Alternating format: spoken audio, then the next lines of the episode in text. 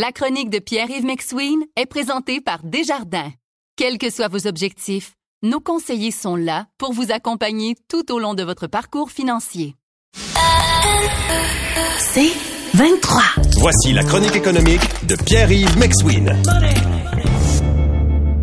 Pierre-Yves McSween, bonjour. Bonjour, Louis. Alors, euh, bon, euh, t'as entendu euh, le cas de M. Otani, n'est-ce pas? Oui. Qui a un contrat de 700 millions de dollars. Et lui, ce qu'il va faire, c'est qu'il va toucher 2 millions par année pendant 10 ans.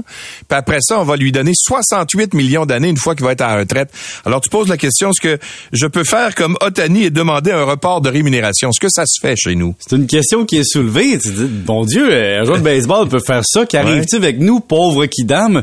Mais premièrement, Louis, sache que, évidemment, Otani, on connaît pas sa situation, c'est-à-dire est-ce que c'est un Canadien ou ben c'est pas un Canadien, c'est sûr, Japonais, là. ouais. Mais eh, on parle au niveau de la, de la résidence fiscale. Si Mm. même s'il avait été à Toronto, aurait-il été un résident, un non-résident canadien, on sait pas. C'est le baseball, t'es rémunéré en fonction des États où tu joues. C'est un peu plus complexe que Pierre-Yves Maxwell à Montréal, mettons. Mais ce que je voulais amener, c'est qu'il fut une époque où les joueurs professionnels pouvaient décaler leur impôt, dans les années 80 par exemple, en reportant leur salaire sur plusieurs années. Donc, tu signais avec le Canadien, par exemple, pour 300 000, mais tu demandais d'être payé sur plusieurs années. Ça se faisait à une autre époque. Évidemment, à un moment donné, les autorités fiscales ont dit, voyons, ça n'a pas de bon sens. Dans le fond, faut que tu sois payé, puis imposé l'année où tu gagnes ton revenu. Ouais. Donc, généralement, je peux pas, comme Canadien, si je gagne 100 000 par année, par exemple, dire à mon employeur, je vais gagner 100 000 par année pour trois ans, mais paye-moi sur six ans.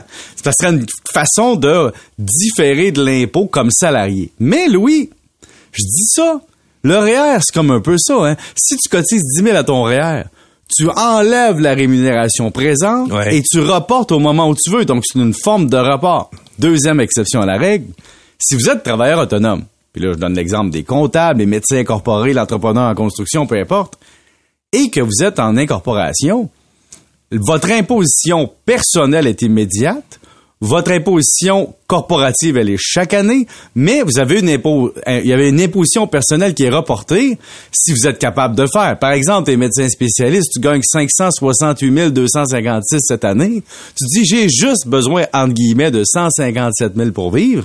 Tu t'imposeras sur 157 000 personnels et la balance vivra l'impôt corporatif d'environ un quart, OK? Et lorsque tu t'imposeras personnellement, c'est quand tu te verseras l'argent. Ouais. Donc, est-ce qu'il y a moyen de faire comme Otani?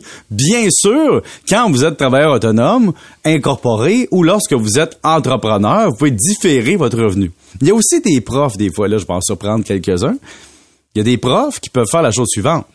Quand tu as une année sabbatique, tu as déjà entendu ça, là, j'ai pris six mois. Ouais, ouais. Donc, je payais 75 de ma paye pendant 18 mois. Mais ça, c'est du salaire reporté, non? Oui, mais c'est du salaire rapporté, mais t'es imposé au moment où on te le verse. Donc, c'est comme si sur 18 mois Mm. que tu gagnes ton revenu puis t'es payé sur deux ans, on va, on va t'imposer sur le, tu sais, d'une façon linéaire. Et donc, c'est comme une façon de, c'est comme un avantage implicite d'avoir un six mois sabbatique de faire ça. Il y avait aussi une clause dans l'Union des artistes qui est pas vraiment utilisée chez Revenu Québec. Là.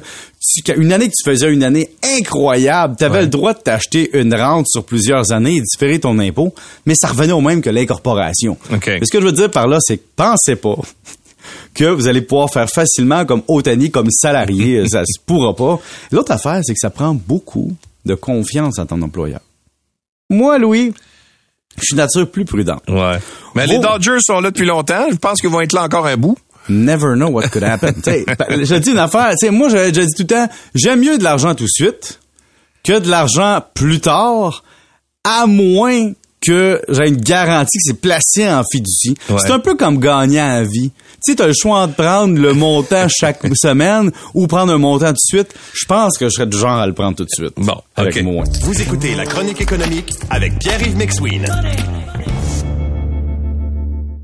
Alors, attention avant de payer vos employés autrement, entre guillemets. Qu'est-ce que ça veut dire, le autrement? Autrement, ça veut dire pas comme du salaire. Parce que présentement, il y a plein de gens qui lèvent la main qui disent Hey, savez-vous quoi avec la pandémie qu'on a eue, puis l'inflation, puis les taux d'intérêt, on pourrait rémunérer les gens autrement, question de leur éviter un peu d'impôts. Attention, attention, attention. Par exemple, savais-tu que, que si je te rémunère, je te donne un avantage personnel comme employé, je dois t'imposer dessus. Et je te donne un exemple. Il y a la, la directrice du transport commun de Montréal, la- de la STM, qui dit, écoutez, pour aider les employés, pour aider à l'anxiété générale, pour aider la collectivité, Arrêtez de payer le stationnement à vos employés, payez-leur le titre de transport en commun. Ouais. Alors, je lève la main, en tant que comptable qui aime beaucoup la fiscalité, Mhm. et je précise que pour qu'un titre de transport en commun soit pas un avantage imposable, l'employé doit se recevoir un remboursement total ou partiel sur présentation de pièces justificatives. Alors, tu ne peux pas donner une allocation, par exemple, de 80 dollars par mois à tes employés pour qu'ils se payent du transport en commun. Si tu veux pas que ce soit imposable, faut que ton employé achète sa carte, vienne te voir, présente sa facture et que tu le rembourses. C'est niaiseux. Ah ouais? Mais oui.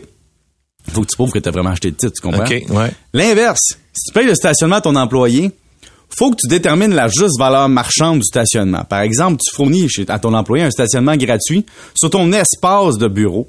Mais si ton espace de bureau te coûte quelque chose, donc tu dois déterminer la juste valeur marchande, soustraire ce que l'employé paye et l'imposer sur la différence. OK. Puis les fameuses voitures là, de fonction. Non, mais là, c'est un avantage imposable Ouais. en fonction de l'utilisation des fins personnelles. Hey, hey, j'ai une idée. J'ai Oui. une autre affaire que on m'a dit ça, puis je ne sais pas si c'est vrai. OK. OK, quelqu'un qui voyage beaucoup. Oui. Prenons Magali Picard. OK. un exemple complètement Un exemple là, que je sais pas, je le prends comme ça. Et qui voyage beaucoup, qui s'en va par exemple, je sais pas moi, à l'étranger pour des voyages d'affaires, etc., en avion évidemment, Mhm. Oui. reçoit des, des points Oui. pour son voyage en avion, mettons. À l'époque, c'était imposable. Aujourd'hui, je sais plus comment ils ont fait ça, mais je ne connais personne qui les déclare. Non, ça c'est sûr, mais entre le fait de, le dé- de ne pas le déclarer et le fait que ce soit pas imposable, il y a une marge. Tu comprends? T'as raison, mais c'est comme les points de carte de crédit de compagnie. Ouais. Euh, techniquement, c'est au bénéfice de la compagnie. Mais qui va aller valider chez la- l'ARC que la carte affaires de Louis Ouais. a été utilisée à des fins d'affaires ou personnelles? C'est difficile à suivre. Je vais donner un autre exemple. Le repas euh, au bureau. Si tu offres un service de traiteur pour aider tes employés, Ouais. ben, la valeur du repas plus la préparation plus TPS TVQ, c'est un avantage imposable. Fait que si tu payes par exemple 5 dollars mais que la valeur du repas c'est 12 chez l'employeur, tu es supposé te faire imposer sur 7 par jour. Même chose avec les fameuses cartes cadeaux. Là, faire attention, c'est un, sujet un peu plus complexe. Là. Si du monde pense qu'il peut se faire payer 2000 pièces par année en carte cadeau d'épicerie comme bonus de fin d'année, eh bien non, évidemment. Il y a un maximum qui pourrait être considéré. Puis là, si tu réponds à certaines circonstances dans un cadeau lié au fait que tu es un employé puis tu es là depuis plusieurs années ou un cadeau de Noël, mais il faut que la carte cadeau ne soit pas remboursable.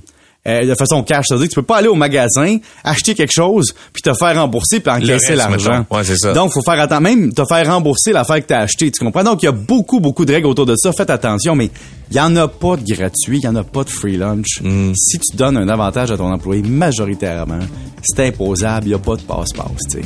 Regardez comme faut avant de faire des niaises. Merci. Salut. Pierre-Yves. C'est 23.